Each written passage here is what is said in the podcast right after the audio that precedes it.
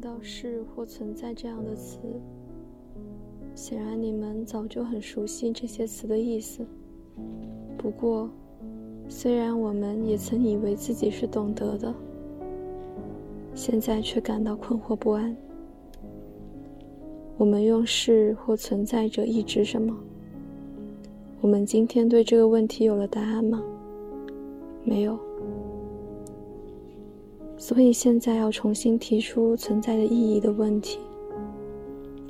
然而，我们今天竟还因为不懂得“存在”这个词，就困惑不安了吗？不。所以现在首先要唤醒对这个问题本身的意义的重新领悟，具体而微的把存在问题梳理清楚。这就是本书的意图。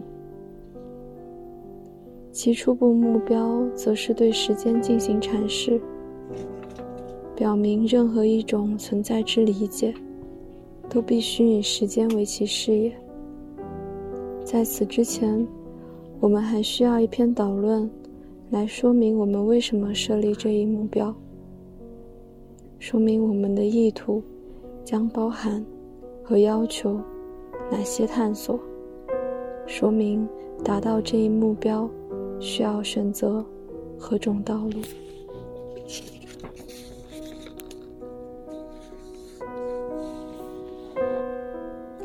讨论存在意义问题概述。第一章：存在问题的必要性、结构和优先地位。第一节：重提存在问题的必要性。我们的时代重新肯定了形而上学，并把这看作自己的进步。但是这个问题，或存在问题，仍始终付诸遗忘。我们以为自己已无需努力来重新展开巨人们关于存在的争论。希腊哲学。因为对存在的惊异而生。柏拉图和亚里士多德曾为存在问题但思理解。从那以后，人们却不曾再对这个问题做过专门的探讨。即使黑格尔的逻辑学，也不过在重复这两位哲人赢得的东西，而且还通过自己的润色。经常扭曲了问题的提法。思想的至高努力从现象那里争得的东西，虽说是那么零碎，那么初级，早已被弄得碎屑不足道了。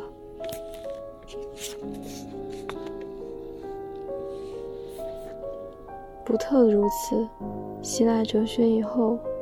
人们逐渐以为追问存在的意义是多余之举。人们说是或存在是最普遍、最空洞的概念，不可能对它下任何定义。何况它也并不需要任何定义，因为每个人都不断用到“是”这个字，所以也就懂得它。于是。那个始终使古代哲学思想不得安宁的惠避者，竟变成了朝如白日、不言而喻的东西。乃至于谁要是仍然追问存在的意义，人们就会指责他在方法上有所失误。这些虽然是后世的成见，在古代存在论中。却已经有其根苗。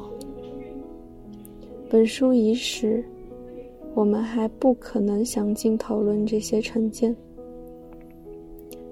本节的简短讨论，只是为了说明重新提出存在的意义的问题是必要的。我们分三个方面来说：是或存在是最普遍的概念。无论我们说一个东西是什么，都已经在某种程度上领会和理解了这个事。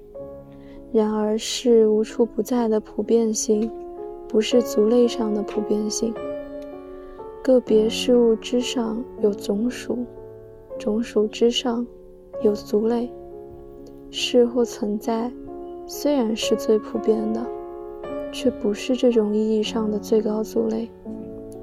亚里士多德把这种统一性视为类比的统一性，就像与健康的身体类比，可以说健康的思想、健康的文化。思想文化在类比的意义上是健康的。亚里士多德的存在论在很大程度上。依附于柏拉图的存在论。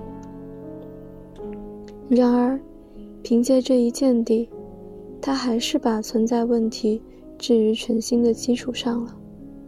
诚然，连他也不曾廓清存在概念之中盘根错节的晦暗联系。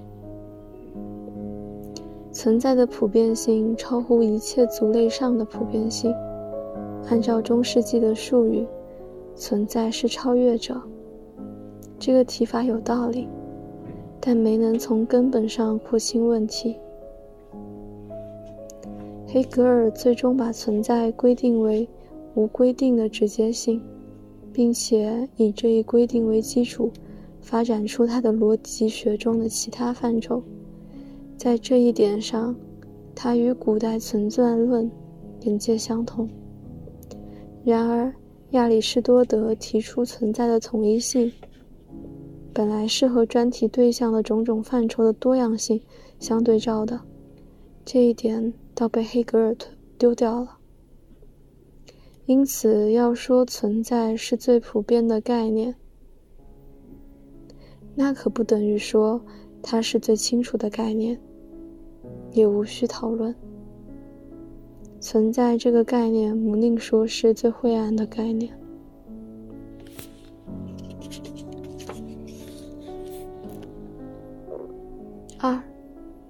是或存在是不可定义的，这是从它的最高普遍性推论出来的。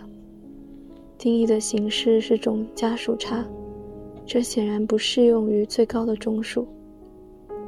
帕斯卡尔在《思想录》里说，要定义是。我们一开头就必须说是是，这就在定义中使用了要加以定义的词，定义的困难向我们提示，存在不是某种类似于存在者的东西。传统逻辑及其定义方式，本来就是从古希腊存在论来的，虽然它在一定限度内可以用来规定存在者。但根本不适用于规定存在。存在的不可定义性，并不取消存在的意义问题。他倒是要我们正视这个问题。三，存在或是是自明的概念，谁都懂得天是蓝的，我是快活的，等等。然而，这并不表明我们已经理解了事或存在，倒不如说，我们向来已经生活在这个事里。存在者是这是那，我们对这个事和存在有所领会，有所理解，但其意义却会藏在灰暗中。这就表明，重新提出存在的意义问题是完全必要的。康德说：“自明的东西，而且只有自明的东西，即通常理性的隐秘判断，才是哲学家的事业。那么，涉及哲学的基础概念，尤其涉及存在这个概念，求助于自明性，就实在是一种可疑的方法。”通过以上几点考虑，我们已经明白，存在问题不仅尚无答案，甚至怎么提出这个问题还茫无头绪。所以，重提存在问题，就要求我们首先充分探讨一番这个问题的提法。第二节，存在问题的形式结构。我们探讨的是一个基本问题，生活是唯一的基本问题，所以我们必须整理出问题本身的结构。发问可以是问问而已，但也可以是明确的提出问题。就后者而言，只有当问题的各个环节都已经透彻之后，发问本身才透彻。我们先看一下一个问题一般都包含哪些环节，然后通过比较，就可以明白存在问题的与众不同之处何在了。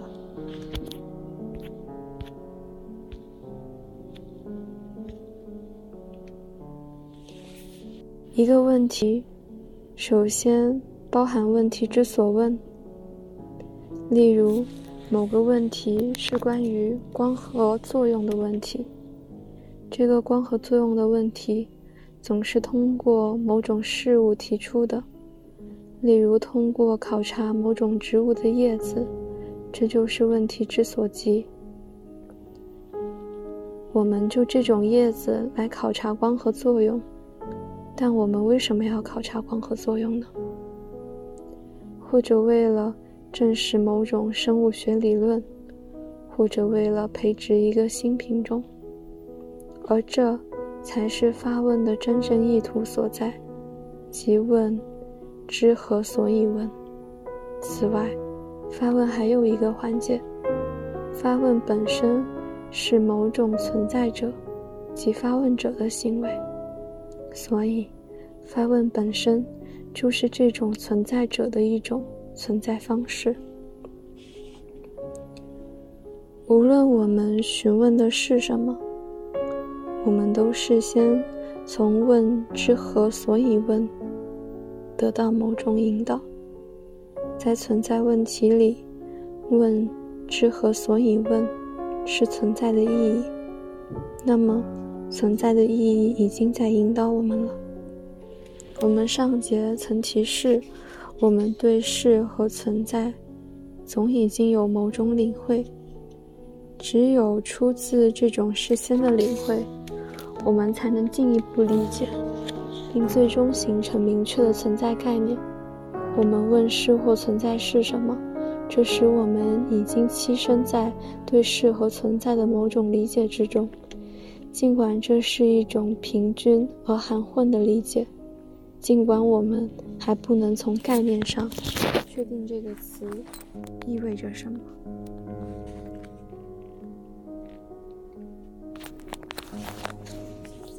寻常对存在的领会和理解摇曳不定或者空泛流俗，但这种不确定其实是一种积极的现象，只不过。只有以成型的存在概念为指导，我们才能够反过来阐释通常对存在的含混理解。也只有到那时，我们才会明白，正是我们自己的某些特定的生存方式，使得存在的意义变得含混、晦暗、平均且含混的存在之理解之中，又浸透着关于存在的传统理论与意见。他们实际上是占统治地位的存在理解的源头，不过这源头始终暗藏不露。总之，存在问题所询问的东西，并非全然陌生，虽然在最初完全无法从概念上把握它。在存在问题中，问之所问是存在。无论我们怎样讨论存在者，我们已经看到他是存在者了，所以，我们先已经对存在有所领会了。他知是存在者，即存在者的存在，这本身却不是一种存在者。存在不是存在者，从一个存在者回溯到他由之而来的另一存在者。这种方式追溯不到存在，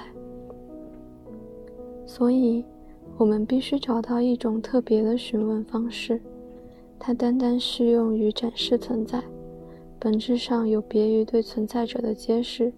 据此，问之何所以问，以及存在的意义，也要求一种特殊的概念方式。存在总是存在者的存在，所以要询问存在，就必须问及存在者。不妨说，要从存在者身上逼问出他的存在来。但若要使存在者不经歪曲的给出它的存在性质，就须如存在者本身所示的那样通达它。然而，我们面对形形色色的存在者，我们行为所及的，我们说到的，我们想到的，这一切都是个什么？都存在着。我们自己的所事，以及我们如何所事，这些也都是，都存在着。实在、实存、此在，这种种之中都有存在。我们应当从哪种存在者夺取存在的意义？我们应当从哪种存在者出发，好让存在？开展出来，有没有一种存在者具有优先地位？